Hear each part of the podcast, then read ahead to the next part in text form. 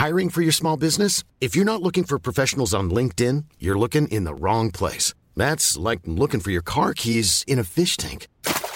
LinkedIn helps you hire professionals you can't find anywhere else, even those who aren't actively searching for a new job but might be open to the perfect role. In a given month, over 70% of LinkedIn users don't even visit other leading job sites. So start looking in the right place. With LinkedIn, you can hire professionals like a professional. Post your free job on linkedin.com slash people today.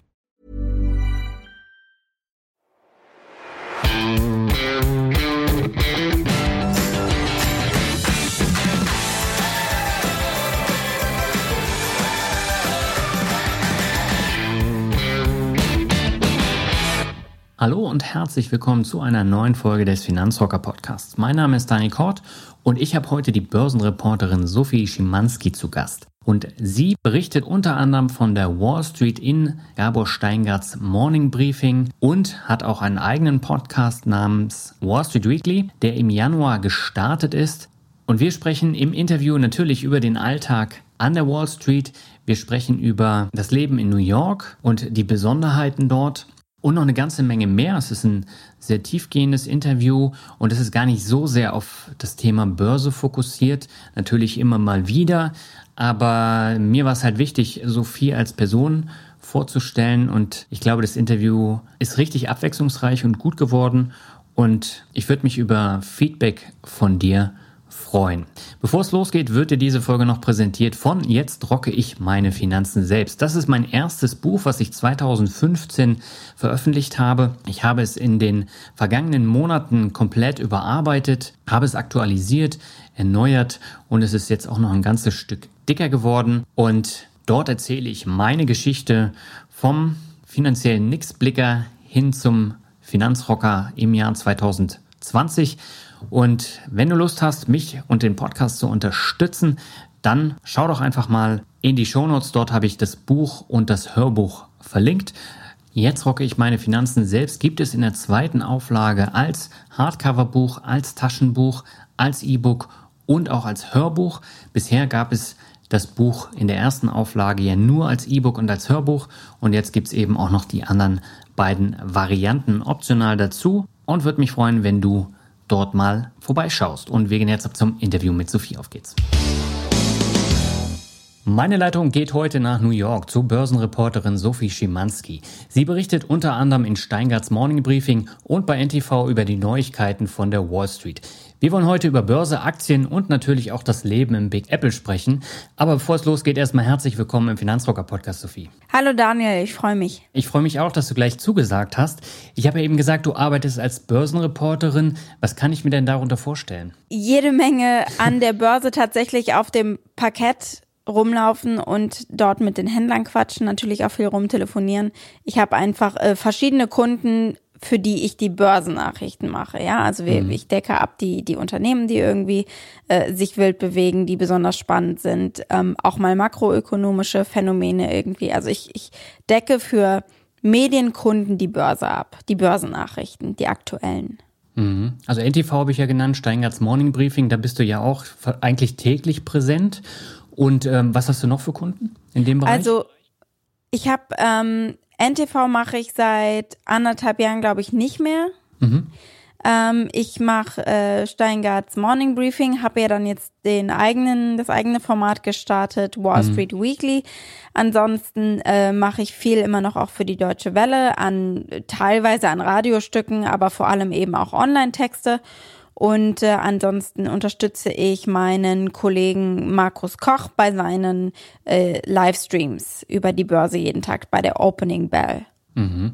Wie, wie ist denn so das Leben oder der Alltag an der Wall Street? Da kann man sich ja eigentlich ähm, so als normaler Anleger gar nicht so viel darunter vorstellen. Ist es denn tatsächlich so spannend oder ist es äh, mit der Zeit dann auch relativ das Gleiche immer? Also für mich persönlich ist es ziemlich spannend. Natürlich mhm. ähm, ist es, wird es irgendwann monotoner. Es sind natürlich auch immer die gleichen äh, Themen. Es sind auch immer die gleichen Fragen, die ich mir selber stelle oder die ich halt für meine äh, Zuhörer oder Leser stelle. Ähm, mhm. Es sind immer die gleichen Phänomene. Äh, trotzdem hat es für mich persönlich einfach eine Faszination. Ich finde das toll. Ich finde das Gebäude an sich, die Institution finde ich spannend, den, den Handelsplatz. Ich finde die Leute da unheimlich spannend. Mhm. Es gibt natürlich auch immer wieder dank Innovation neue Unternehmen, die auftauchen, die auch dann sich an der Börse listen lassen. Deswegen gibt es schon auch immer wieder neue Themen zu berichten und äh, Situationen, die es so vorher noch nicht gegeben hat. Aber mhm. klar, ganz grundsätzlich wiederholt sich natürlich auch an der Wall Street die Geschichte immer wieder. Aber ist der Alltag denn da jetzt so spektakulär oder sieht man die Leute nur vorm Rechner sitzen und ein bisschen telefonieren? Also wenn ich jetzt sagen würde, er ist spektakulär, dann müsste ich, dann müsste ich lügen. Also spektakulär ist er nicht. Okay. Ich finde, er macht Spaß. Mhm. Ähm, aber es sind genau wie du gesagt hast, Menschen, die vor Computern sitzen und da ähm, auf dem Keyboard rumhacken. Und es wird manchmal zur Eröffnung, zur Handelseröffnung oder zum Handelsschluss noch ein bisschen rumgebrüllt, aber wirklich minimal. Und ich glaube, das ist auch einfach ein bisschen Show. Ne? Das gehört dazu, das wollen die Leute irgendwie sehen. Ja. Böse Zungen würden sagen, dass die Händler auf dem Parkett nur noch Staffage sind. Okay. Äh, denn natürlich wird der Großteil des Handels ähm, elektronisch abgewickelt und im Grunde genommen äh, scherze ich immer, wenn wir sagen Börsenkorrespondenten vom Parkett berichtet, eigentlich müssten wir alle ähm, da stehen, wo die, wo die Server stehen in New Jersey mhm. äh, und von blinkenden Servern aus berichten, denn da läuft natürlich der Hauptteil des Geschäfts ab. Nichtsdestotrotz hat natürlich das Parkett auch einfach eine historische Bedeutung und äh, die Händler selbst argumentieren und da mag auch was dran sein. Wenn die Algorithmen durchdrehen, können sie mit menschlicher Vernunft eingreifen und das Algorithmen durchdrehen, wenn sie gewisse Schlagzeilen durchkämmen und da das Wort sagen wir mal das Wort Bombe, da muss dann auch das Weiße Haus drin vorkommen, dann drehen die durch, ohne zu hinterfragen, ob da wirklich irgendwas hintersteckt. Das heißt, es ist natürlich schon auch wichtig. Und äh, ansonsten ist es auf dem Parkett aber eine sehr lockere Stimmung. Also ich weiß, wann ich den Händlern aus dem Weg gehen muss. Mhm. Also zur Eröffnung und zum Schluss lasse ich die in Ruhe. Ja. Aber zwischendurch ist die Stimmung wirklich gut. Ich, wenn ich mich mit, mit denen unterhalte, dann weiß ich auch, dass die oft sagen, ähm, ja, alles wie immer. Also heute ist einfach, es ist ein ruhiger Tag und da sind jetzt keine großen Emotionen mehr. Und ähm, was auch noch so ein, so ein kleiner Insider ist, es gibt auch jetzt beim, beim Handelsblatt oder beim Wall Street Journal hier oder bei CNBC immer wieder diese Bilder von, von Händlern, mit denen dann Texte aufgemacht werden. Mhm. Und da gucken die dann ganz besorgt und greifen sich an die Stirn. Äh, und dann sagen die Händler hier, naja, eigentlich habe ich nur darüber nachgedacht, was ich zum Mittagessen esse. Also das Emotionslevel hat abgenommen. Okay. Und wie viele Stunden bist du am Tag dann vor Ort? Auf dem Parkett bin ich äh, meist gar nicht so lange, sondern vielleicht am Tag irgendwie ein, zwei Stunden. Denn tatsächlich liegt natürlich, ich würde sogar sagen, ich bin nicht mal jeden Tag da.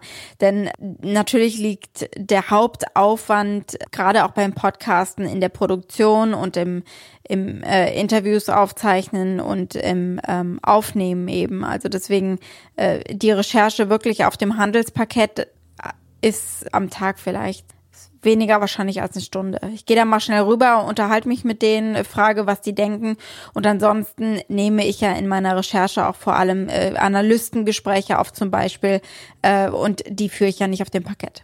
Du hast ja eben schon erwähnt, du hast seit Mitte Januar einen eigenen Podcast, der nennt sich Wall Street Weekly.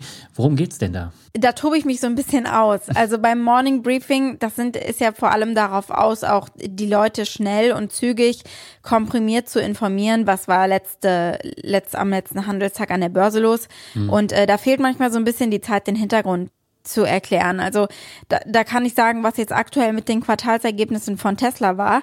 Und in meinem Podcast kann ich das dann einordnen und, und mhm. sagen, wo kommt Tesla eigentlich her ähm, und wie sind diese Ergebnisse jetzt eigentlich einzuordnen. Und es gibt ja immer wieder diese Differenzen. Wir haben das ähm, jetzt die Woche auch erst gesehen. Da kommen Quartalsergebnisse raus und die sind gut und die Aktie stürzt trotzdem ab. Und in Wall Street Weekly nehme ich mir die Zeit, genau diese Differenz irgendwie anzugucken und einfach Hintergründe zu berichten Und ich richte mich auch nicht nur nach Aktualität. Das geht natürlich in einem wöchentlichen Format auch nicht so gut, mhm. sondern ich schaue, ähm, ich schaue, dass ich einen Aufhänger habe, aber ich mache eben auch mal Themen, die hintergründiger sind und die sich nur um ein Unternehmen drehen oder um, um eine Aktie, um ein Phänomen. Äh, mhm. Da muss nicht immer die ganze ähm, Auswahl sein. Die kriegt man unter der Woche aus dem Morning Briefing. Äh, was war die Woche los? Die aktuellen Informationen und wer dann mal ein bisschen tiefer gehen möchte, der kann sich eben Wall Street Weekly anhören. Genau. Ich glaube, äh, jetzt letzte Woche hattest du Beyond Meat als Hauptthema. Genau, wir hatten Beyond Meat, das ist ein Unternehmen, äh, was mich persönlich auch interessiert und fasziniert. Das finde ich übrigens eine wichtige Voraussetzung. Also mhm. äh, man kann ruhig auch äh, sich Themen auswählen, die man selber spannend findet, weil dann die Wahrscheinlichkeit recht hoch ist, dass äh, andere Menschen das eben auch spannend finden. Und Beyond Meat ist einfach eines dieser Unternehmen, von denen ich vorhin gesprochen habe, die immer wieder auch aufpoppen, die neue Sachen machen, die mit Sicherheit nicht immer klappen und äh, die am Anfang nicht profitabel sind und wo dann auch viel drüber hergezogen wird, dass das eben ein riskantes Investment ist, was mit Sicherheit auch so ist. Aber genauso wird ja eben auch Innovation vorangetrieben. Und ich mhm. fand Beyond Meat einfach total spannend, weil sie äh, gerade natürlich auch einen Trend ausnutzen, um damit Geld zu machen, aber eben auch einen Trend, der, wenn er wirklich funktionieren könnte, von dem wir profitieren könnten als, als Menschen, ja, weil er die Umwelt schützt, weil er ähm, äh, diese Werte eben hat. Das heißt, ich finde es spannend, wenn äh, Unternehmen auf diese Trends aufspringen, natürlich mit dem Hintergedanken, dass sie damit eben äh, gut Geld machen können, aber auf der anderen Seite sind es eben auch spannende Geschichten äh, von Unternehmen, die im, am Ende Wandel vorantreiben und Beyond mhm. Meat ist eines dieser Unternehmen. Und die sind natürlich auch umstritten und da, wo irgendeine Aktie ein Unternehmen umstritten ist, wo ein Konflikt ist, da ist natürlich das Spannende besonders mhm. nah oder greifbar. Du hast im Podcast gesagt, dass in New York gibt es, glaube ich, einen Burgerladen, wo so ein Beyond Meat Burger 22 Dollar kostet. Ist das richtig? Das ist richtig, ja. Ich, ich, ich, ich kann das so genau sagen, weil ich diesen Burger gegessen und bezahlt habe. Okay. Und äh, dieser Burger kostet ohne, ich meine, das Beyond Meat Patty kostet obendrauf nochmal acht.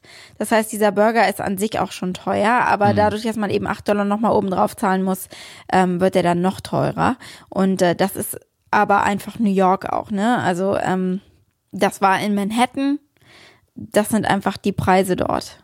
Das ist ja echt teuer. Also hier gibt es ja Beyond Meat unter anderem bei Lidl und äh, da bekommt man es äh, ziemlich günstig. Also hier führt das Whole Foods von Amazon. Mhm. Und Whole Foods ist mindestens genauso teuer. Also ich kann von mir sagen, ich gehe nicht bei Whole Foods einkaufen, weil es einfach äh, riesengroße wirklich Preise sind. Es ist ein toller Laden mit Sicherheit, weil sie eben Produkte wie Beyond Meat führen. Aber mhm. ähm, ich, ich würde sagen, ganz grundsätzlich, um sich so etwas regelmäßig zu leisten, muss man absolut einer gewissen Gehaltsklasse angehören. Äh, also ich meine, ein Burger 22 Dollar. Ich, ich, ich habe mir abgewöhnt zu denken, wie viel das in Deutschland kosten würde. Weil dann wirst du ja bekloppt. Also was wir hier legen, wenn wir irgendwie ab und an mal essen gehen oder so, dann, äh, wenn du darüber nachdenkst, das ist ähm, eigentlich ähm, es ist abartig, die Preise hier. Aber das ist eben New York, da kann man nichts dran ändern und äh, dafür ist es eben eine großartige Stadt. Ja, das kann ich mir vorstellen. Aber wie kommst du denn generell so mit diesen hohen Lebenshaltungskosten in New York zurecht? Ich arbeite viel. Ich, okay. Es ist tatsächlich einfach, es ist nicht so viel Raum für Sachen ausprobieren, die dann hinterher finanziell nicht aufgehen. Also, mhm. und ich sag auch äh, dazu, man findet natürlich Kniffe raus und Tricks. Also äh, als Beispiel vielleicht mal, ähm, viele Freunde von mir benutzen eine App, um ihr Mittagessen äh, mittags zu bestellen, vorzubestellen. Äh, da kostet dann ein Mittagessen nur ähm, sieben oder acht Dollar und mhm. normalerweise kommst du hier, ne, Burger 22 Dollar, musst du ja eigentlich für ein Mittagessen irgendwie so 14, 15, 16 Dollar ausgeben. Und ähm, auch die Lebensmittel hier sind insgesamt enorm teuer. Das heißt, das Argument dann einfach selber kochen, das macht hier auch keinen großen Unterschied. Also ich weiß noch, dass ich in Deutschland immer ziemlich gut war, wenn ich äh, zum Discounter gegangen bin oder überhaupt einkaufen, zu schätzen, wie viel mich dieser Einkauf kosten wird. Und da bin ich äh, für einen Haushalt immer gut weggekommen. Und hier legst du eine Handvoll Sachen auf ein, aufs Band und endest ähm, und endest dann mit irgendwie 60 Dollar. Also auch selber kochen ist ja einfach teuer. Und ich, was halt ich, was ich mache oder gemacht habe, ich mache das nicht mehr. Und was viele Freunde machen, natürlich, äh, also eigenes Apartment ist hier utopisch. Mhm. Wenn man einen Partner hat, kann man sich das vielleicht teilen. Aber selbst dann, wir haben ähm, drei Jahre lang unser Wohnzimmer auf Airbnb untervermietet. Einfach damit also, ihr über die Runden kommt. Damit wir über die Runden kommen. Und, mhm. und dass wir, dass wir nicht nur über die Runden kommen, sondern dass man eben auch mal sagen kann, wir gehen jetzt mal einen Burger essen. Irgendwie für 22 Dollar. Also, ähm, und das damit haben wir jetzt eben aufgehört. Äh, und das ist jetzt das erste Jahr, in dem wir uns äh, die Miete jetzt eben zu zweit teilen. Und es mhm. ist, ähm, ist nicht ohne. Es Es ist durchaus, ähm, ja, also die, ja, die Lebenshaltungskosten sind hier natürlich abartig hoch, äh, auch für kleine Sachen. Also auch was ich hier zum Beispiel für, für Handy oder Internet zahle, ist sowas von der viel, äh, derart mehr, als äh, das in Deutschland ist. Mhm. Aber ähm, ich habe, wie gesagt, aufgehört, darüber nachzudenken, weil wenn man das tut, dann ähm, nimmt man sich selber auch die Freude daran, hier in New York zu sein. Wie kam es denn überhaupt dazu, dass du gesagt hast, du möchtest äh, in New York arbeiten und leben? Das ist so passiert. Also ich, es ist wirklich so passiert und ich, ich bin auch der ganz festen Überzeugung, dass die besten Sachen im Leben einfach so passieren, ähm, ungeplant. Das war bei New York auf jeden Fall so. Ich hatte, äh, war fertig äh, mit der Uni und mit der Journalistenschule und habe nicht so ganz gewusst, wo ich hin möchte bei den deutschen Medien, weil, und da reden wir vielleicht später auch nochmal drüber, mhm. weil ich nicht so ganz glücklich war mit den, mit den Formaten und mit der Art und Weise. Ich hatte viel hospitiert und viele Praktika gemacht und viel äh, auch schon gearbeitet bei, bei für Online-Magazine und so weiter, für Radiosender, für TV-Sender mhm. und habe mich da eigentlich nicht so viel äh, sehen können, nicht so gut sehen können, also bis vielleicht auf eine Ausnahme. Und dann wusste ich einfach nicht so genau, gut, was mache ich jetzt damit, was fange ich jetzt damit an? Mhm. Und dann gab es eben bei äh, Facebook diesen Post, wir suchen äh, bei einem Korrespondentenbüro eigentlich nur für den Sommer jemanden, der zwei Monate ähm, ein bisschen für die NZZ schreibt. Ich glaube, das mhm. war damals die Ansage. Also es war nicht, nicht mal annähernd das auch, was ich dann nachher wirklich gemacht habe. Also es war wirklich ein bisschen was für den Sommer und äh, ich war noch nie in New York gewesen, habe mir gedacht, ich mache das einfach mal und hm. dann hat es mir so gut gefallen, dass ich eben geblieben bin. Und wie hast du es mit der Finanzierung da am Anfang gemacht? Weil wenn es jetzt nur so ein Kurzzeitjob war, dann äh, musst du natürlich vorher gespart haben, damit du dir die Zeit auch leisten kannst, ne? Naja, ich habe ähm, ich habe die Aufzeichnungen noch wo ich aufgeschrieben habe, wie viel ich am Tag ausgebe. Also ich habe wirklich einfach sehr, sehr sparsam gelebt. Mhm. Ich habe äh, zu einem Zeitpunkt in einer WG gelebt mit sieben Mitbewohnern. Wow. Also ich habe einfach sehr sparsam gelebt und mhm. ähm, hab äh, ein bisschen was bekommen natürlich äh, von der Stelle, weil man weiß hier auch, dass man, also hier unbezahlte Praktika gibt es natürlich, äh, was ich wirklich ein Unding finde. Das, also das finde ich nicht in Ordnung ähm, in einer Stadt wie New York, das geht nicht. Also ein bisschen was habe ich da verdient, aber es, der Schlüssel in New York ist definitiv auch, also wenn du eben nicht die die ganz großen Zahlen reinfährst und eben nicht an der Wall Street arbeitest und äh, nicht bei Investmentbanken, ähm, dann musst du hier einfach deine Kniffe haben, wie man hier günstig leben kann. Was sind das für Kniffe? Mal abgesehen von, von den Apps, wo man sich das Mittagessen bestellt?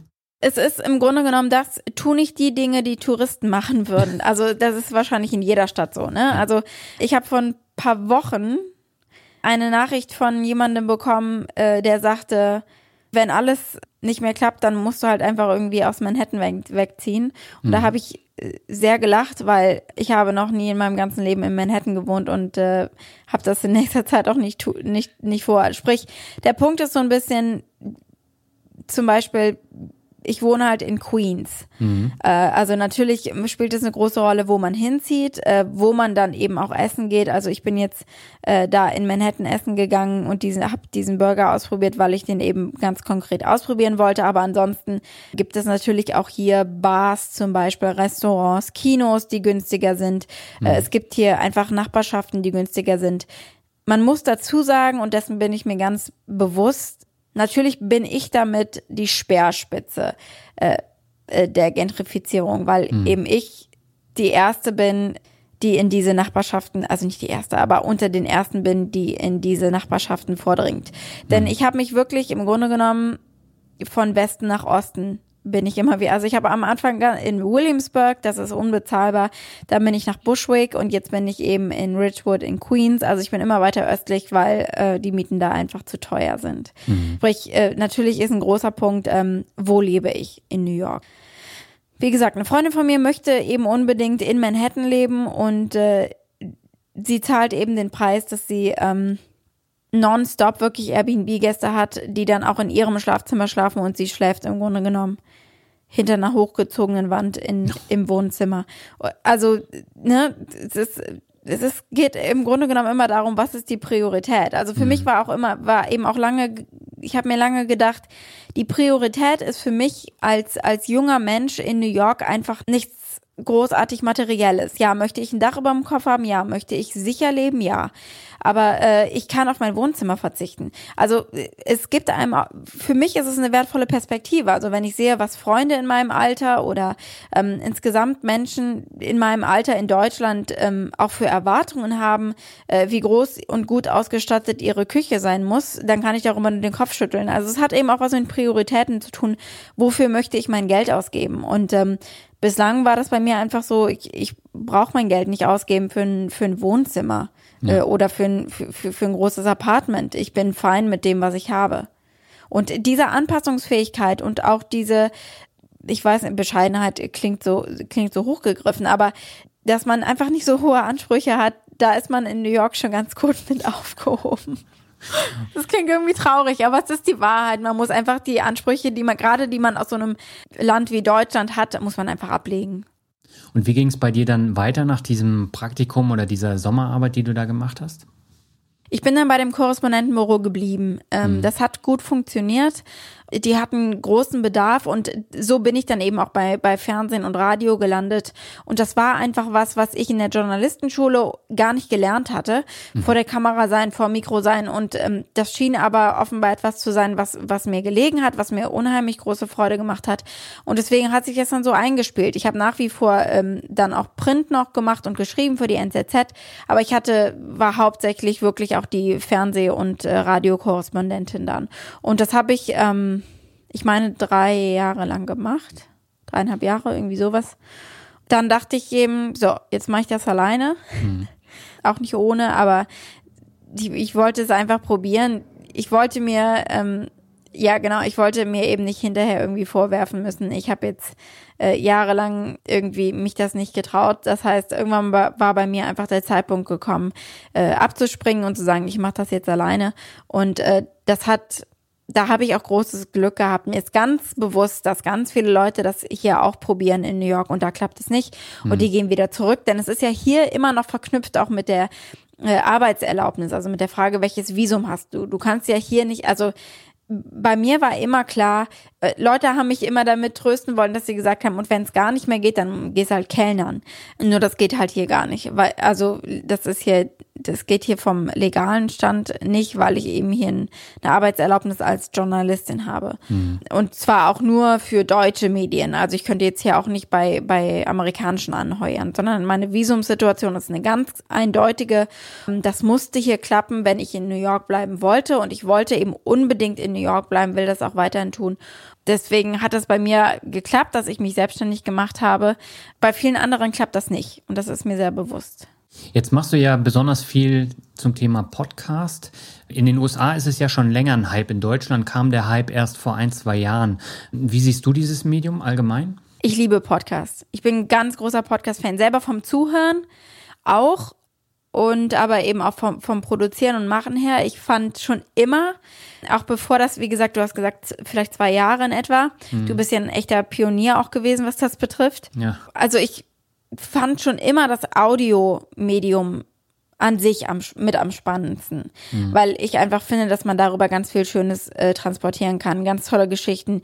Äh, ein Artikel muss schon sehr, sehr, sehr gut geschrieben sein, dass man da ähm, dass man da sich nicht fühlt, als sei man distanziert von diesem Thema, als sei man wirklich in der Geschichte drin. Also das ist eine große Kunst. Beim Fernsehen hat man das Visuelle, das heißt, da ist es, da hat man viel mehr Möglichkeiten, eine Geschichte zu erzählen. Und ähm, wenn es um einen Podcast geht, dann hat man eigentlich nicht so viel, außer eben die Stimmen und, und, und die Audio, um mhm. den Zuhörer in eine Situation hineinzuziehen. Und das ist natürlich anspruchsvoller einfach für den, für den Redakteur oder für uns als Macher. Äh, auf der anderen Seite bietet es aber auch wunderbare Möglichkeiten. Also wie kann ich jemandem dabei helfen, sich in diese Situation hineinzufinden? Mit welchen Geräuschen? Mhm. Welche Stimmung kommt bei einem Gespräch rüber? Wir Menschen sind nun mal, auch wenn wir das vielleicht tagsüber ablegen, aber oder uns das nicht bewusst ist, aber wir sind nun mal fühlende Wesen, die, die genau merken, wie ist die Stimmung in einem Gespräch und, und wenn ja. wir nicht abgelenkt sind von, von Optik und von, ähm, ach, der hat aber doofe Schuhe an. dann finde ich, bietet das eine ganz tolle Möglichkeit, um ganz nah an den Zuhörer ranzukommen. Und ähm, deswegen macht mir es auch unheimlich Spaß, das zu produzieren. Also ich finde das, finde das äh, in der Produktion schön. Aber wie gesagt, ich war auch schon, bin schon lange Podcast-Fan gewesen, habe hier irgendwie äh, den Daily von der äh, New York Times mir gerne angehört und fand das immer toll, wenn Leute ganz kompetente Sachen von sich gegeben haben, aber so klangen, als wäre ihnen das gerade in den Sinn gekommen. Also auch lockerer. Äh, wir, wir sind dieses Tagesschaumäßige gewohnt. Jemand stellt mhm. sich vor die Kamera als Korrespondent und rattert los. Beim Podcast, finde ich, hat man ein bisschen mehr Zeit und ein bisschen mehr Luft, um ein echtes Gespräch zu führen. Wie kam es dazu, dass du zu Steingarts Morning Briefing gekommen bist? Die haben mich kontaktiert. Ich glaube, dass die mhm. mich auf, ähm, ich glaube, Gabor hat mich auf NTV gesehen, weil NTV äh, immer wieder auch auf dem Handelsblatt lief. Also mhm. und da haben die, hat Gabor mich gesehen und hat mich ganz gezielt kontaktiert und äh, gesagt, möchtest du mitmachen? Das war gerade genau zu der Zeit, wo ich eben darüber nachdachte, mich selbstständig zu machen. Mhm. Und dadurch, dass er mich so gezielt angefragt hatte, wusste ich, das wird eine Sache, ähm, wir haben da beide Lust drauf und das wird fun gut funktionieren und das hat sich ja bestätigt. Ich meine, ich mache das inzwischen auch schon eine ganze Weile und es hat sich ja jetzt auch weiterentwickelt und ähm, genau, also ich bin da gezielt kontaktiert worden. Wir hatten ein, äh, ich glaube, ein paar Probeaufnahmen oder so, um zu gucken, ob das passt und äh, ja, genau, dann hat es eben geklappt und ist hängen geblieben. Das heißt, da gehört dann natürlich auch wieder die Prise Glück dazu, die man braucht. Absolut. Also mhm. ich denke viel darüber nach, zur richtigen Zeit am richtigen Ort zu sein. Mhm. Das war die Prise Glück, das war aber auch Timing, dass Gabor gerade sein eigenes Projekt gestartet hat, dass er mich gesehen hat, dass ich in New York nach diesen zwei Monaten bei dem Korrespondentenbüro gelandet bin, dort dann auf einmal zur TV-Frau geworden bin und das dann ausgerechnet auf dem Handelsblatt gezeigt wurde. Also das ist natürlich, da ist so viel, naja, Prise Glück oder ähm, ich, ich glaube dann immer, das sollte irgendwie so sein. Aber ja, auf jeden Fall sind dann natürlich auch ganz viele Situationen dabei, die, die man so hätte überhaupt nicht absehen können. Und mhm. genau deswegen sagte ich ja vorhin auch, ich, ich glaube, ich glaube fest daran, dass die besten Dinge, die so passieren, die hat man gar nicht geplant. für die muss man einfach irgendwie offen sein und, und das ist dann passiert und da hat er mich da gesehen und hat, er hat mich kontaktiert und ich hatte gerade sowieso Lust, was eigenes zu machen. Dann habe ich gesagt, gut, dann machen wir das doch zusammen. Man muss aber dazu sagen, Wall Street Weekly, also dein eigener Podcast, der gehört ja auch zu Media Pioneer, die dann auch wiederum ähm, Steingers Morning Briefing machen. Genau, das ist alles der gleiche Laden. Und da war einfach die Idee von Gabor, dass er sagte, ähm, ich habe Lust auf viele spannende, auf verschiedene Podcast-Projekte. Wir haben hier einen ganzen Haufen an ähm, guten Leuten, die gute Inhalte machen und ich möchte dir gerne irgendwie, ich möchte von dir mehr hören, möchte dir auch die Chance geben, ähm, da nochmal länger als irgendwie die zwei, drei Minuten im Morning Briefing eben drüber zu reden. Und das wäre doch ein spannendes Produkt. Mhm. Und äh, als ich beim bei Media Pioneer angefangen habe, war ich ganz klare Börsenkorrespondentin. Da habe ich überhaupt nicht darüber nachgedacht, dass ich mal einen eigenen Podcast irgendwie hosten könnte. Und das ist für mhm. mich auch eine neue Erfahrung. Also wie gesagt, ich habe äh, alle Medien abgedeckt, Print, Online, TV, Radio, ähm, jetzt Podcast, aber auch das, also das ist für, auch für mich neu, einen Podcast eben zu hosten. Aber denkst du denn, dass das Thema Podcast jetzt in den kommenden Jahren weiter so nach oben gehen wird? Also das hoffe ich auf jeden Fall. Ich glaube äh, auch, dass es weiter nach oben gehen wird. Also ich habe auch den Eindruck, dass fast täglich wirklich auch in Deutschland neue Podcasts aus dem Boden sprießen. Mhm. Und ich muss auch persönlich sagen, ich sehe das gar nicht so sehr irgendwie als, als Konkurrenz oder sonst was, sondern ich sehe es, es gibt so viele Leute, von denen ich gerne mehr hören würde und so viele Leute, die eigentlich längst mal einen Podcast machen sollten. Und zwar gar nicht jetzt irgendwie nur über Börse oder sonst was, sondern es gibt unheimlich viele interessante, spannende Menschen da draußen und ich würde denen liebend gern für 30, 40 Minuten, eine Stunde zuhören, Samstagmorgen, wenn ich meinen Kaffee trinke. Also ich, ich, ich auch wieder zurück darauf hin, dass ich einfach finde, dass das ein spannendes Medium ist. Ich finde das eine schöne Darstellungsform im Journalismus, weil sie auch durchaus nochmal anders ist als Radio auf jeden Fall. Äh, und deswegen kann ich nicht abwarten, dass sich diese Branche weiterentwickeln wird. Und ich finde, es gibt auch nicht so viele Alternativen. Also es, es ist sehr viel probiert im Journalismus und der Podcast mhm. scheint zu funktionieren. Das scheint was zu sein, wo es das irgendwie klappt. Ja, wenn man sich da, wenn, wenn das jetzt noch finanziert werden kann, ordentlich, ähm, ist, finde ich das sehr, sehr vielversprechend. Wie siehst du denn generell so die Zukunft des Journalismus in Deutschland? Ich glaube, dass es viele Probleme oder viele Schwachstellen gibt und dass tatsächlich der Podcast eine gute Variante ist, da irgendwie reinzugehen. Aber mhm. ich will jetzt auch gar nicht nur da, darüber reden, dass Podcasts das einzig wahre sind, sondern ich glaube auch, dass es ein Vertrauensproblem ist, ein Haltungsproblem ist, nicht so sehr nur über die Darstellungsform, sondern es geht um eine Haltung, äh, die man dem Leser, die man dem Zuhörer gegenüber hat. Und mhm. da, deswegen, als ich aus der Journalistenschule kam, hatte ich den Eindruck, es war unheimlich von oben herunter. Also es war, es wurde gepredigt und ähm, also Journalismus ist auch viel, es geht viel um Selbstdarstellung. Ja. Und ähm, ich glaube, dass das die Leute stört und ich kann das gut nachvollziehen. Ich meine, ich möchte ja nicht von jemandem belehrt werden, sondern ich möchte ähm, meinem, also mal ganz übertrieben gesagt, meinem Freund oder jemandem, den ich sympathisch finde, dem ich vertraue, möchte ich dabei zuhören oder den um Rat fragen, im Grunde genommen, äh, wie er die Welt sieht oder Dinge, die gerade passieren. Das heißt, ich, für mich ist es auch eine Frage der Haltung, dass man da wieder Vertrauen schaffen kann, gar nicht in die Richtung jetzt Fake News, sondern Vertrauen im Sinne von, habt ihr wirklich unsere Interessen im Sinn? Mhm. Seid ihr wirklich noch nah genug an uns dran oder seid ihr total abgehoben?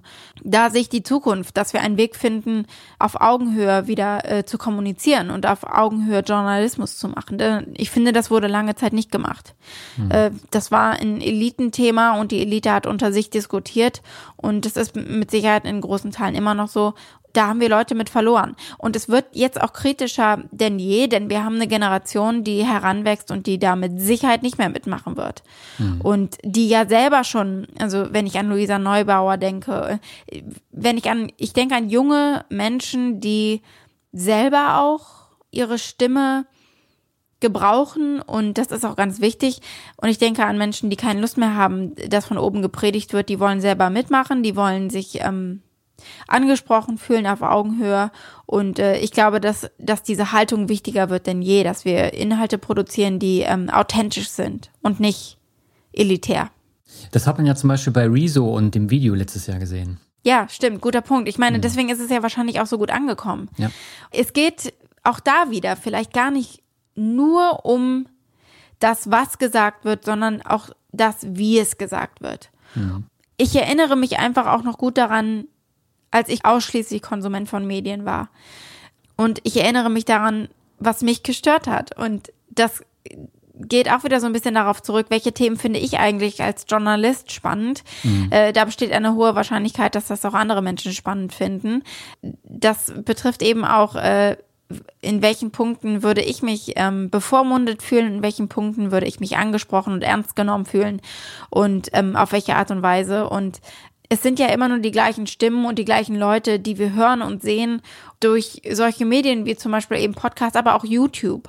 Es ist so viel einfacher geworden, dass ähm, wir mehr Leuten zuhören können, weil mehr Leute es sich leisten können, mitzureden mhm. und äh, ihre eigene Produktion zu machen. Ich weiß, die Kritik ist da mit Sicherheit, da ist auch viel Blödsinn mit dabei. Ja, na klar. Äh, aber da muss natürlich man als Einzelner aussieben und äh, sich die Sachen angucken. Ich finde es grundsätzlich das absolut erstrebenswerteste, wenn sich, wenn sich die Vielzahl der Stimmen, die spricht, vergrößert.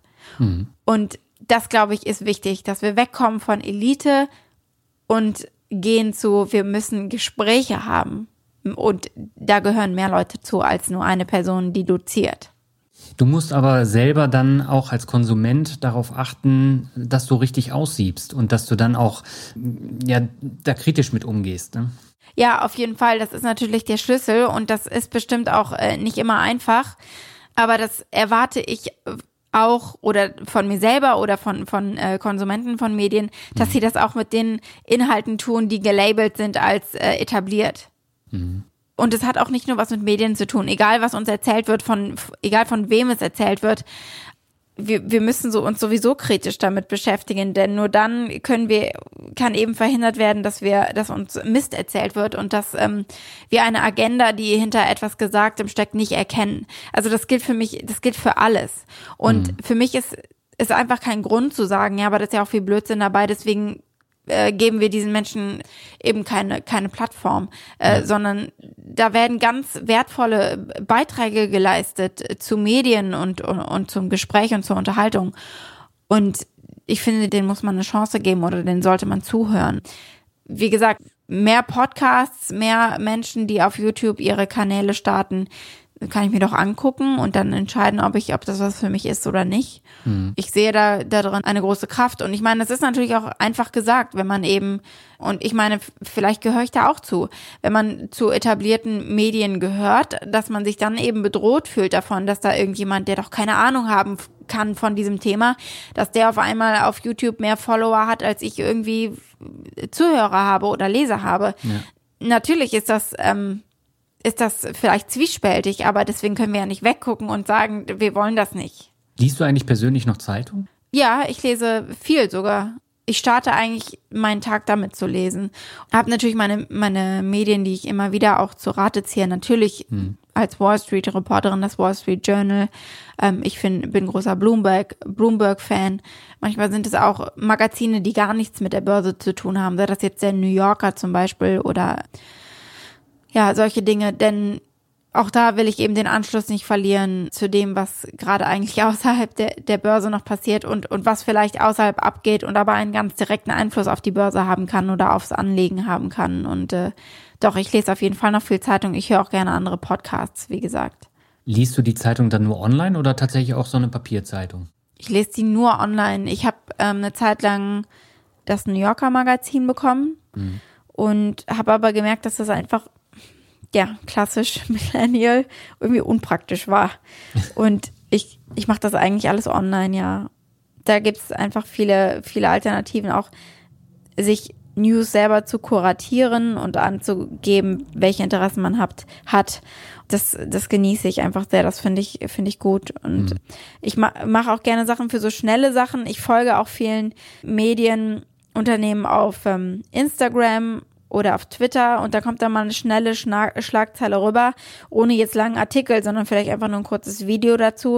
Und das ist für mich eine gute Art und Weise, auch nochmal Informationen zu beziehen dazu, was eigentlich gerade interessant ist. Dann sieht man darauf die Reaktion der, der Follower direkt, ob die sagen, das ist ja totaler Blödsinn oder auch wie spannend oder das habe ich schon mal irgendwo gesehen. Also äh, ich benutze auch für sowas einfach viel Twitter, Instagram, äh, soziale Netzwerke, also gar nicht klassisch nur Zeitung. Mhm. Aus den gleichen Gründen, die ich gerade erwähnt habe vorhin, weil das eben immer nur das Gleiche sein wird, über das wir reden, von den gleichen Menschen, die immer reden. Das bei den sozialen Netzwerken hat man halt eben auch noch, noch andere Stimmen. Lass uns mal nochmal zum Thema Geldanlage kommen. Das ist ja mhm. im Finanzrocker Podcast immer so im Mittelpunkt. Ähm, wie legst du denn selber dein Geld an? Also ich bin nicht in Einzelaktien investiert, ich ähm, bin ein bisschen in ETFs investiert. Mhm allerdings wirklich nur kleine Beträge, sogenanntes Microfinancing. Und äh, also das ist hier so, so eine App, die heißt Acorns.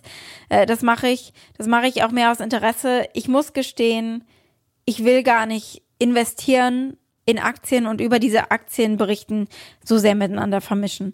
Es gibt mhm. bestimmt, man kann das bestimmt auch ganz, ganz eindeutig und ganz wunderbar machen. Ich will das gar nicht verteufeln, aber ich persönlich will es einfach nicht. Also ich habe irgendwie vor einer Zeit mal, ähm, das ist schon Jahre her, zum Glück Jahre her, muss man sagen, habe ich in Bitcoin investiert. Okay. Einfach nur, um Teil davon zu sein, um es mir mal, um es mal zu fühlen, um, um mal ein Gefühl dafür zu bekommen, wie sich diese, diese Währung entwickelt und wie es ist, darin investiert zu sein. Aber ansonsten ähm, schreibe, berichte ich lieber darüber. Du investierst jetzt in so eine Art Robo-Advisor. Genau, das heißt, konkret funktioniert das so, ich kaufe mir einen Kaffee. Ja, Kaffeepreise sind ja auch ordentlich. Für, ich sag mal, ähm, 4,99 und dann wird ein Cent oder kann auch mehr sein, je nach Betrag, wird dann eben aufgerundet sozusagen und von dieser Transaktion abgezogen und in mein Portfolio gesteckt oder in die, in, in meine App gesteckt. Das gibt es hierzulande ja auch jetzt seit ein paar Monaten. Das ist interessant, weil das ist ja jetzt auch eine etwas andere Anlage als jetzt über so einen ETF-Sparplan. Also wie ich auf Acorns gekommen bin, ich meine sogar, ich hätte mal darüber berichtet, aber es ist natürlich auch wieder eine Trendgeschichte und ein Auffangen, wie möchten Menschen heute investieren wir haben natürlich die großen institutionellen Investoren und ich denke, diese, diese Apps und dieses Microfinancing oder Robot Financing ist einfach interessant für, für Menschen, die vielleicht gerade auch erst anfangen, sich mit dem Aktienmarkt zu beschäftigen. Mhm. Und es ist natürlich viel weniger traditionell als, wie du gesagt hast, jetzt klassisch in ETFs zum Beispiel ähm, zu investieren oder mit dem Vermögensberater mal zu reden, wo man eigentlich das Geld reinstecken kann. Es ist sehr viel direkter in einer Art und Weise, dass ich eben, auch wenn ich davon schwer abrate, aber wenn ich möchte, könnte ich täglich mein, mein, ähm, mein Depot checken und wie viel da so, so angelaufen ist. Und es ist einfach eine direktere Art und Weise und ich glaube, sie nimmt vielen äh, Menschen auch so ein bisschen das Fremde und, und das Abschreckende am, ich lege mein Geld in den Aktienmarkt, im Aktienmarkt an. Ich habe jetzt gerade gesehen, äh, zu der Acorns-App gibt's auch eine Kreditkarte. Das heißt, du zahlst mhm. mit dieser Kreditkarte und äh, dann wird es dann verrechnet. Nee, die Kreditkarte habe ich nicht mal. Das macht wird tatsächlich die, äh, funktioniert so, ich bezahle mit mit meiner ganz normalen äh, Kreditkarte und dann wird eben der Betrag, der übrig ist, sozusagen aufgerundet und eben in die App gesteckt. Also das ist im Grunde genommen, ich habe auch einen Dauerauftrag, also ich überweise jeden Monat einen, einen festen Betrag eben äh, dort hinein und dann kommt halt nochmal hinzu diese aufgerundeten Beträge. Aber das passiert mit meiner ganz normalen Kreditkarte. Das heißt aber so, das Zahlen mit Kreditkarte ist in den USA natürlich viel verbreiteter als hier in Deutschland, oder? Ja, absolut. Also ich bezahle hier ausschließlich mit Kreditkarte. Okay. Ähm, ausschließlich. Also meine Debitkarte benutze ich überhaupt nicht mehr. Der Grund dafür ist ein ganz einfacher. In, hier in den USA bist du überhaupt gar niemand, wenn du keine Credit History hast. Okay. Das würde ich so ein bisschen vergleichen, obwohl es wirklich anders ist, aber ein bisschen vergleichen mit der Schufa vielleicht. Mhm. Und du bekommst dir kein Apartment, du bekommst dir keinen Autoloan, den ich jetzt nicht brauche, aber du bekommst dir überhaupt gar nichts, nicht mal einen Handyvertrag, wenn du keine gute Credit History hast. Und in dieser Credit History ist drin, wem du wie viel schuldest und wie du das tilgst, also wie mhm. zuverlässig und wie zügig. Es ist ganz irre, das ist auch eines dieser Sachen, wo ich mit einem deutschen Mindset hier hingekommen bin, gedacht habe, äh, eigentlich ist es doch ganz gut, dass ich äh, offenbar liquide genug bin, um eben nicht auf Pump leben zu müssen. Aber da, das ist hier ganz schlecht. Mhm. Also ähm, ich habe ja angefangen mit einer Kreditkarte. Es wird dir, also und da war mein mein Rating sozusagen gar nicht gut, weil der Untergrund war, ich hatte einfach nicht genug Kreditkarten. Mhm. Das heißt, die, die Finanzinstitute wollen sehen, im Grunde genommen, dass du mit, ähm, und ich meine allein diese Formulierung schon, dass du mit verschiedenen Krediten und Loans hier jonglieren kannst. Dass du die alle im Blick hast, irgendwie gleichzeitig. Das heißt, ich bezahle mit Kreditkarte eigentlich nur, damit ich sie pünktlich zurückzahlen kann. Und dann meine Credit History hochgeht und das nächste Mal, wenn ich umziehen möchte, ich meinem zukünftigen Vermieter sagen kann, mein Credit Score liegt bei über 700 und dann sagt er wunderbar, wann möchten Sie einziehen. Das ist aber schon, schon krass. Also das ist äh, dann durchaus anders als in Deutschland. Das ist total anders für, für mich funktioniert es, weil ich da vielleicht noch dieses Mindset irgendwie auch mitbringe, aber ich kann, ich weiß ganz genau, ich kann ganz genau verstehen, warum sich Menschen, warum hier Menschen äh, Kreditkartenschulden haben. Und wenn ich richtig bin, ich die neuesten Zahlen kenne ich gerade nicht, aber die Kreditkartenschulden sind ja auch immer wieder der größte Posten überhaupt insgesamt in mhm. den in den US-Schulden. Und ich weiß ganz genau warum und ich weiß ganz genau, wie das wie das funktioniert und oder wie das passiert ist. Und man muss auch sagen, ich kriege hier ständig auch fertig fertige Kreditkarten quasi zugeschickt von Banken, mit denen ich gar nichts zu tun habe, mhm. die einfach auf dieses Credit ähm, Rating zugreifen können und mir Kreditkarten schicken und sagen, hier nimm doch unsere, ruf einmal an, dann ist die aktiviert und dann machen wir den Konto auf und wunderbar. Also Echt? dir wird hier das auch hinterhergeschmissen, wie bekloppt, wenn du einmal da angekommen bist. Also wenn du einmal ein gutes Credit Rating hast. Die Amerikaner haben einfach ein anderes Verhältnis zu Schulden, was mit Sicherheit teilweise auch gut ist. Also ich meine, äh, Schulden immer nur und ich, ich finde, das ist oft auch immer noch so, äh, Schulden nur zu verteufeln und zu sagen, ähm, gib nur das aus, was du auch wirklich äh, gerade an der an der hast, so, damit kommt man natürlich nicht weit, wenn man wenn man große Pläne hat. Ähm, mhm. aber die Amerikaner haben wirklich, ähm, das ist hier nochmal was ganz anderes. Ich möchte dazu eine kleine Anekdote erzählen, die lustig okay. ist. Ähm, meine Oma strickt gerne und meine Oma hat mir so einen kleinen Socken gestrickt, so einen Sparstrumpf. Mhm. Und hat dazu ein kleines Gedicht geschrieben, von dem ich nicht weiß, ob es von ihr stammt. Ich möchte hier nicht in Schwierigkeiten kommen mit Urheberrechten. Okay. Ähm, dieses Gedicht sagt in etwa sowas wie, steck immer fleißig Euro rein, dann wird es auch nie dein letzter sein. Also das das Sparen und das, der Gedanke, gib nur das aus, was du eigentlich auch hast. Und das ist hier, da hat man hier einfach ein anderes Verhältnis dazu. Und ähm, das kommt daher, dass das hier einfach auch so promoted wird und dass das hier unheimlich wichtig ist, dass du Kreditkartenschulden hast, damit du überhaupt irgendwie bewertet werden kannst. Skurril. Und wie ist das in der Arbeitswelt? Also ist es komplett anders, äh, das Arbeiten in New York oder gibt es da auch Gemeinsamkeiten zu Deutschland? Naja, ich habe ich glaube, ich bin nicht in der richtigen Position, das zu sagen, insofern, als dass ich hier für ein deutsches Unternehmen mit Deutschen gearbeitet habe. Mhm. Sprich, es war mit Sicherheit sehr deutsch. Natürlich hatte ich auch da weniger Urlaub und also natürlich ist das, merkt man das schon, man passt sich so ein bisschen an, aber es war trotzdem wahrscheinlich noch sehr deutsch. Ähm, und jetzt bin ich selbstständig, sprich, ich bin mein, mein, mein eigener Boss und ähm, entscheide selbst, wie viel und wann ich arbeite wann ich mir wie viel auszahle, sprich, ich kann das äh, gar nicht so gut vergleichen mit den klassischen Jobs, die ich in Deutschland hatte. Mhm. Aber äh, ich meine, mein Freund ist ähm, Amerikaner und da, das ist schon irre, wie unterschiedlich das ist. Also ähm, was eben die Arbeitsbedingungen betrifft, sprich äh, Urlaub, was passiert, wenn man krank ist. Ich meine, äh, mein Freund hat fünf, fünf Krankheitstage im Jahr, was bedeutet, fünf. der kann fünf Tage krank sein und wird bezahlt. Und wenn er länger krank ist, dann wird er nicht mehr bezahlt. Genauso wie mit dem Urlaub. Also ich weiß gerade nicht, wie viele Urlaubstage er hat. Er hat vielleicht zehn oder ein bisschen weniger. Mhm. Und das sind die Tage, an denen er bezahlt wird. Und an, er kann natürlich gerne mehr Urlaub nehmen, aber der wird dann nicht bezahlt. Und äh, was hier auch nicht zum Paket gehört, sind Sozialversicherungen. Mhm. Also ähm, man hat hier keine nicht, also wenn man bei sehr, sehr großen Unternehmen arbeitet, bei den Investmentbanken, die kümmern sich in der Regel um äh, die Sozialversicherung 401k, um die Rente, um, um, um die Krankenversicherung. Ähm, aber alles darunter nicht. Da muss man hier selber gucken, wie man mhm. krankenversichert ist. Wie machst du das? Ich war tatsächlich hier mal eine Zeit lang unversichert, weil es so teuer ist. Mhm. Ich bin aber äh, vorher und nachher, ich bin jetzt gerade auch wieder versichert, krankenversichert. Ähm, und zwar über eine deutsche Auslandskrankenversicherung. Und die ist günstiger als eine amerikanische?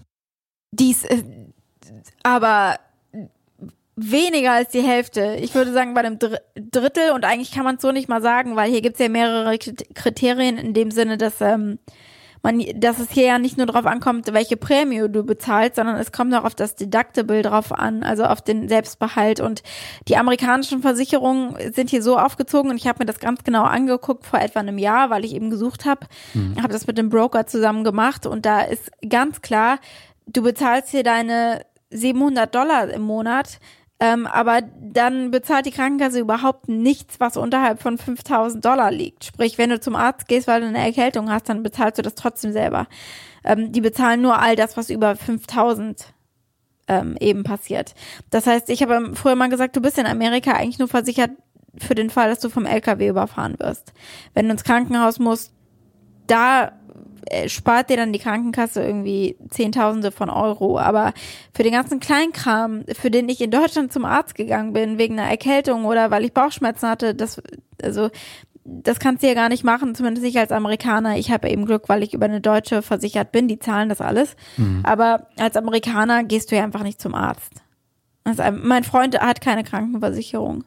Das ist hier einfach so. Also Menschen haben hier keine Krankenversicherung und das erwarten sie auch selber gar nicht. Worüber ich mich ganz lange streiten kann mit Amerikanern und was ja auch so ein Punkt ist von irgendwie Bernie Sanders, dass er sagt, Krankenversicherung ist ein Recht, mhm. das man hat und was wir mit Sicherheit in Deutschland auch so sehen, das ist hier nicht so. Und die, die, die Leute nehmen das selber auch nicht so wahr. Die, also, die sind so aufgewachsen, die kennen das nicht anders, äh, dass man eben sagt, ja, wenn man hier ernsthaft krank wird, hat man einfach ein Problem. Also werden wir besser nicht ernsthaft krank. Und wie machst du das mit der Rente? Ähm, ich sorge privat vor in Deutschland. Das ist das Einzige, was ich mache momentan. Aber in den USA kannst du das gar nicht. Also sowas wie 401k, da kommst du gar nicht rein. Äh, doch würde ich, wenn wenn ich äh, im Grunde, wenn ich für ein Unternehmen eben arbeiten würde. Mhm. Ähm, und ansonsten gibt es ähm, das Abkommen, dass nach einer gewissen Zeit ähm, ich habe die Zahl gerade nicht im Kopf, kriege ich im Grunde genommen sowas wie Rentenpunkte in Deutschland angerechnet, wenn ich das jetzt, wenn ich jetzt zurück nach Deutschland gehen würde. Mhm. Aber ähm, das ist nicht viel, das ist nicht die ganze Zeit. Sprich, du kannst im Grunde genommen hier äh, 40 Jahre leben und arbeiten, dann gehst du nach Deutschland und kriegst eigentlich ähm, nicht besonders viel davon als Rente. Also man muss hier privat vorsorgen. Ja, deswegen ist es ja so wichtig, dass du dann auch regelmäßig mehr sparst als jetzt beispielsweise andere, die hier jetzt in die, in die Rente noch einbezahlen. Ja, genau richtig wie gesagt, ich, es ist eine, es ist eine Entscheidung, was sind meine Prioritäten und bislang war meine Priorität einfach kein, nicht, äh, dass ich ein großes Apartment habe, sondern dass ich Geld beiseite legen kann, was ich mir natürlich immer noch versuche, was natürlich schwieriger geworden ist äh, mit, mit, mit dieser Miete jetzt, die wir hier stemmen müssen. Mhm. Aber es geht um Prioritäten. Also ich kann ich weiß nicht, aber ich kann den Kopf nur drüber schütteln, was, was man sich, was alles so gekauft wird in, in Deutschland und, und was, wofür da Geld ausgegeben wird. Ich meine, hier natürlich auch teilweise. Also, ähm, wie gesagt, ich, also reich, wohlhabend, wie auch immer, wird man, wenn man nur davon ausgeht, dass man das Mördergehalt verdient, dann funktioniert das natürlich nicht. Mhm. Sondern es hat eben auch was mit seinen Spending Habits zu tun, also mit den Gewohnheiten, wofür man wie viel Geld ausgibt. Und ähm, wenn man dann nicht so hohe Ansprüche hat und ich meine, ich bin 30 Jahre alt, ich habe in meinem Leben äh, noch kein Auto besessen, was natürlich jetzt brauche ich dafür keinen Schulterklopfer. Was ich damit sagen will, ist, ähm, der Großteil der Menschen in meinem Alter, die ich kenne, haben ein Auto, hatten ein Auto, wollen ein Auto. Und wenn man das nicht will, dann ist das schon mal recht hilfreich. Ist es in den USA auch so, dass die Leute äh, in New York vor allem ein Auto wollen? Nee, in den, also in New York nicht. Nee, in New York haben wir ein wunderbares Subway-System. Ist wunderbar, möchte ich zurücknehmen. Die geht mir schwer auf den Keks. Aber es ist natürlich trotzdem ein, ein Subway-System, das ähm, dich hier im Grunde genommen überall hinbringt. Und dann haben wir ja auch noch Uber und Lyft, mhm. wovon man halten kann, was man will. Sprich, wenn ich mal irgendwas Schweres irgendwo hinschleppen muss, nach Hause schleppen muss. Ähm, mein Freund ist Künstler, sprich, der ähm, hat regelmäßig riesengroße Bilder, die er irgendwo hin transportieren muss zu Ausstellungen. Dann nehmen wir uns halt einen Lyft oder einen Uber. Und das funktioniert äh, so gut? Das funktioniert wunderbar, ja. Ähm, Uber und Lyft ist hier ähm, eine Institution. Also, und ohne die ging es auch nicht. Welche Zukunftsziele hast du denn? Ja, das, das hat so ein bisschen was damit zu tun, wie ich mein Leben lebe, mit dieser Philosophie. Die guten Sachen passieren sowieso einfach so. Ja. Ich meine, natürlich würde ich mich sehr freuen, wenn, wenn sich Wall Street Weekly etablieren kann. Mein mhm. Podcast, mhm. das macht mir große Freude. Und wenn das nicht so ist, dass ein neuer Podcast entsteht, äh, grundsätzlich macht es mir Spaß, auch Sachen zu hosten oder äh, zu moderieren und zu entscheiden, welche Themen kann ich machen und mit wem kann ich sprechen und wie kann ich kreativ daran gehen. Also ich denke, meine Ziele werden immer sein, mein Ziel wird es immer sein, eigene Projekte zu haben, in denen ich mich irgendwie austoben kann, mhm. neben der klassischen Korrespondentenarbeit ja, wenn ich mich da irgendwie in, wenn ich mich da irgendwie in den Charts oben halten kann, wenn ich da oben halten kann, wenn ich da relevant bleiben kann, dann ist das mit Sicherheit absolut ein Ziel. Aber ich denke, es muss auch nicht, also ich lebe sehr, sehr gerne in New York und ich berichte sehr gerne über die Wall Street, aber ich bin auch für ganz viele andere Sachen noch offen und ähm, für breiter gefasste Themen und ähm, auch mal Wirtschaft, Politik, ich habe viele Interessen und ähm, ich bleibe da ehrlich gesagt einfach offen. Zieht sich denn auch wieder nach Deutschland zurück? Nee, gar nicht. Gar nicht. Also, nee, gar nicht. Also Deutschland, ähm, also vielleicht Europa. Ich kann mir Barcelona gut vorstellen. Aber ähm, nee, also Deutschland zieht mich überhaupt gar nicht hin zurück. Das ist eine spannende Aussage. Ja, und die finden ganz viele Leute bestimmt auch richtig doof, weil die gerne würden, dass ich wieder nach Hause komme. Für mich als junger Mensch geht es darum, wo habe ich die meisten Möglichkeiten, wo passiert am meisten, wo ist es am spannendsten. Und es ist natürlich schwer, noch was Besseres zu finden als die Wall Street in New York im Sinne von, was geht da eigentlich ab? Also es ist natürlich ein sehr, sehr spannender Platz, einfach ein sehr spannender Beruf, äh, eine spannende Stadt. Ähm, ein spannendes Feld, ja, die Wall Street. Äh, irgendwie kann ich mir das, kann ich mir gerade nicht so viel anderes vorstellen, einfach von, vom Level auch des Anspruchs her. Ich fühle mich hier äh, gefordert, ich fühle mich hier inspiriert und ähm, ja, ich will Deutschland gar nicht, gar nicht, ich will jetzt gar nicht sagen, das, ist da alles nicht so, mhm. aber ich müsste schon lange überlegen, was ich in Deutschland machen würde, um so ähm, geistig stimuliert zu werden. Und äh, natürlich habe hab ich auch immer wieder Leute gehabt, ähm, die gesagt haben, äh, Kollegen, die gesagt haben, wir suchen aber noch jemanden für die Börse in Frankfurt. Und das ist für mich einfach nicht so verlockend, wie es ist, hier an der Wall Street zu sein. Ich wünsche dir für deine Projekte alles Gute und ich packe den Podcast und alle weiteren Links in die Show Notes und in den Blogartikel. Und bevor wir jetzt zum Ende kommen, würde ich gerne mit dir noch meinen Word Shuffle machen. Das heißt, ich nenne dir Begriffe und du sagst einfach, was dir dazu einfällt. Kann kurz sein oder ein bisschen länger. Und beginnen mhm. möchte ich mit dem Begriff Heimat. Heimat, oh, das ist direkt so ein schwieriges. Ähm, Heimat, ja, Heimat ist nicht das unbedingt, wo ich äh, herkomme, dadurch, dass ich irgendwie begriffen habe, dass man sich überall ein Zuhause machen kann, mhm. auch wenn das natürlich nicht gleich Heimat ist.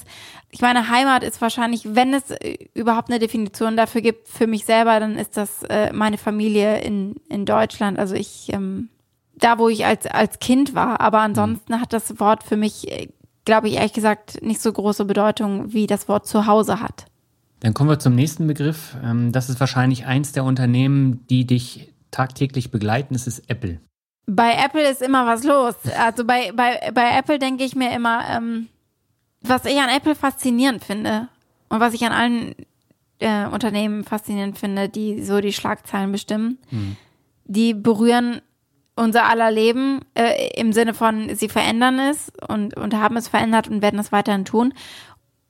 Gerade jetzt auch was, was das Unternehmen an sich betrifft. Ich meine, die haben schwere Quartale, also schwierigere Quartale, erfolglosere Quartale hinter sich gehabt und ähm, wurden irgendwie, da wurde gesagt, okay, jetzt äh, fehlt aber der der Geist von äh, Steve Jobs und mhm. Tim Cook ähm, kriegt das nicht so hin.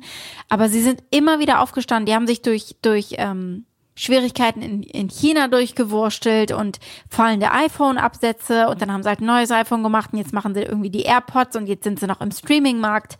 Also die Innovationskraft von Apple scheint ähm, unbegrenzt und das finde ich äh, interessant. Aber hat es dich nie gereizt, äh, da mal Einzelaktien zu kaufen von Apple?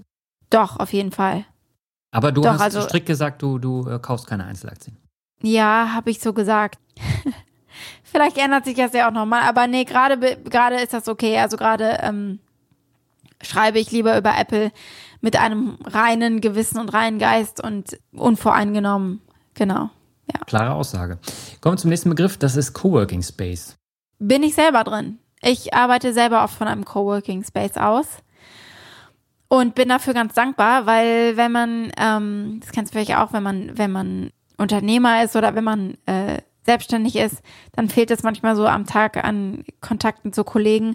Ja. Und dieses Coworking Space ist einfach schön, weil man, weil da andere Menschen sitzen, die ähm, auch selbstständig sind und mit denen man sich mal austauschen kann. Also ich finde Coworking Spaces ganz toll. Okay. Der nächste Begriff ist mein Standardbegriff, nämlich Rockmusik. Wichtig, geliebt von mir auch, geliebt von meinem Vater. Rockmusik ist immer so ein bisschen die Verbindung zwischen mir und meinem Vater. Wir machen das gerne zusammen. Wir haben das gerne irgendwie zusammen im, im Auto oder auf der Autobahn irgendwo gehört und äh, es ist ein Bestandteil auf jeden Fall meines Lebens, ja. Fake News ist der nächste. Das ist ein großes Problem. Also wir haben da einfach ein großes Problem. Für, also Das sage ich aus Sicht äh, der Medien. Mhm. Und das ist auch so ein bisschen angelegt einfach daran, dass wir natürlich das Vertrauen wiedergewinnen müssen, indem wir Dinge transparenter machen und mehr auf Augenhöhe äh, kommunizieren. Ich habe äh, jetzt vor kurzem die Serie The Loudest Voice mit Rus Russell Crowe äh, gesehen. Da geht es ja um äh, Fox News. Da, da, kriegt man schon Angst. Also wenn man da sieht, äh, wie die Medien da manipulieren, das ist schon heftig. Ja, das ist, ähm, das finde ich ein ganz interessantes Beispiel, weil natürlich finde ich das auch als Journal nicht nur als Journalistin, sondern eben auch als ähm, in den USA lebende lebender Mensch finde ich das ja furchteinflößend. Mhm. Äh, vor allem, weil natürlich immer, also das Problem ist hier und das man soll sich, man darf sich nicht vertun, dass das bei den anderen anders wäre, bei CNN, äh, MSNBC, dass sie das irgendwie, dass sie das irgendwie anders machen würden. Die haben mhm. genauso ihre Agenda das ist natürlich ein großes Problem, weil wir immer die gleichen Medien konsumieren und weil natürlich die Leute, die mit Fox übereinstimmen, sich Fox angucken und hm. die Leute, die CNN toll finden äh, und deren Einstellungen teilen, die gucken sich halt immer weiter CNN an. Also das ist ein großes Problem, weil wir äh, somit immer weiter in unseren Blasen leben. Schwierig, ja. Der vorletzte Begriff ist Netzwerke.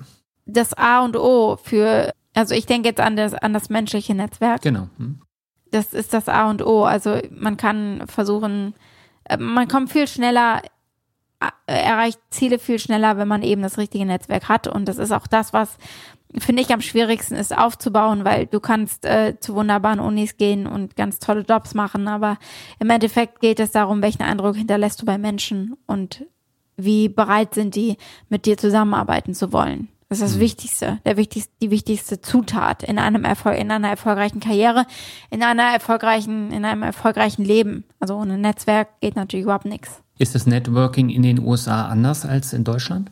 Ja, finde ich schon. Also ich finde, dass Networking hier äh, aggressiver ist, mhm. im Sinne von, äh, wir haben alle, mal ganz ehrlich, Leute, was wollen wir eigentlich alle voneinander? Wir wollen irgendwas, wir wollen Gemeinsamkeiten finden, damit wir gemeinsame Projekte entwickeln können. Und da, da steckt auch keine Schande drin, sondern ganz negativ gesagt, diese Zweckbeziehungen, die entstehen, die sind hier viel fruchtbarer und viel akzeptierter und ich netzwerke hier viel besser, viel mehr. Ich habe spannende Leute getroffen hier, deswegen, ja. Sehr gut. Der letzte Begriff ist Glück. Ganz viele kleine Momente, also und, und kein Ziel.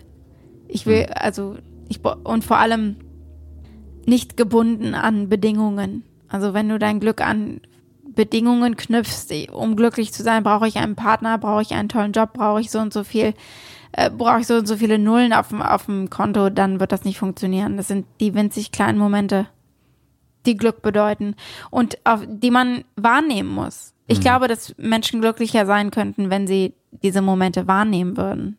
Denn wir haben sie. Das stimmt. Schönes Schlusswort, Sophie, und ich danke dir herzlich für das Interview. Ich danke dir, Daniel. Dankeschön. Soweit das Interview mit Sophie Schimanski und du hast gemerkt, wir sind etwas abgeschweift thematisch. Ich wollte eigentlich noch ein bisschen mehr über das Thema Wall Street und auch Unternehmen sprechen, aber irgendwie hätte das in den roten Faden nicht mehr reingepasst, habe ich während des Interviews gemerkt. Aber unabhängig davon finde ich, es ist ein tolles Interview geworden. Es hat mir eine Menge Spaß gemacht, mit Sophie zu sprechen und deswegen würde ich es toll finden, wenn ihr da Feedback unter dem Blogartikel abgeben würdet. Und bevor wir jetzt zum Ende kommen, habe ich nochmal drei Bewertungen. Die erste stammt von Laufbeginner und er schreibt richtig guter Podcast, der bei mir das Thema Investieren und Finanzen selber managen in der Prio-Liste weit nach vorn verschoben hat. Danke und weiter so. Ja, ich danke dir ganz herzlich für die Bewertung. Die zweite stammt von Ira Fresh und er oder sie schreibt sehr informativ. Vielen Dank. Dir vielen Dank für die Bewertung. Und die letzte Bewertung für heute kommt von Turklol und er schreibt, Super Finanzpodcast. Hallo Daniel, ich habe gewartet, bis ich wirklich alle Folgen gehört habe, um dir eine Bewertung zu geben. Ich finde, du machst einen tollen und informativen Podcast. Konnte viel mitnehmen und freue mich auf alles, was noch kommt. Grüße aus Passau. PS. Als nächstes nehme ich mir den Finanzvisier Rockt vor. Ja, herzlichen Dank für die Bewertung und ich finde das ja immer grandios, wenn Hörerinnen oder Hörer alle Folgen vom Finanzrocker Podcast gehört haben. Die sind ja im Schnitt auch immer sehr lang und äh, von daher habt ihr ja dann auch mehr als 100 Stunden mit mir verbracht und das äh, kann ich mir immer gar nicht so richtig vorstellen. Und äh, wenn es dann auch noch so gut ankommt, freut es mich besonders und deswegen herzlichen Dank. Und jetzt habe ich noch mal einen kurzen Aufruf. Ich habe nicht mehr so viele Bewertungen, die ich vorlesen kann. Und ich glaube, die nächsten beiden Folgen kann ich noch abdecken, aber dann habe ich keine Bewertung mehr, die ich vortragen kann. Würde halt auch bedeuten, dass ich das Outro weglasse. Aber wenn du Gefallen an dem Finanzrocker Podcast findest, würde es mich sehr freuen, wenn du eine Bewertung abgibst. Dann bin ich auch sichtbarer mit dem Finanzrocker Podcast und das ist etwas, was mir sehr am Herzen liegt und von daher herzlichen Dank schon mal im Voraus für eine Bewertung bei iTunes. Ja, und das war's für diese Woche vom Finanzrocker Podcast. Nächste Woche geht es schon weiter. Dann haben wir das Thema Immobilien und nebenberufliche Selbstständigkeit. Sehr spannender Gast und ich glaube, das wird auch wieder eine richtig coole Folge. Und danach gibt es mein erstes vor-Ort-Interview zu hören. Das ist auch nochmal eine Besonderheit, der ich mich jetzt unbedingt stellen wollte. Ich weiß selber noch nicht, wie es geworden ist, weil ich das erst in drei Tagen führe. Aber du kannst dich in zwei Wochen davon selber überzeugen. Bis dahin wünsche ich dir alles Gute. Bis zum nächsten Mal. Ciao.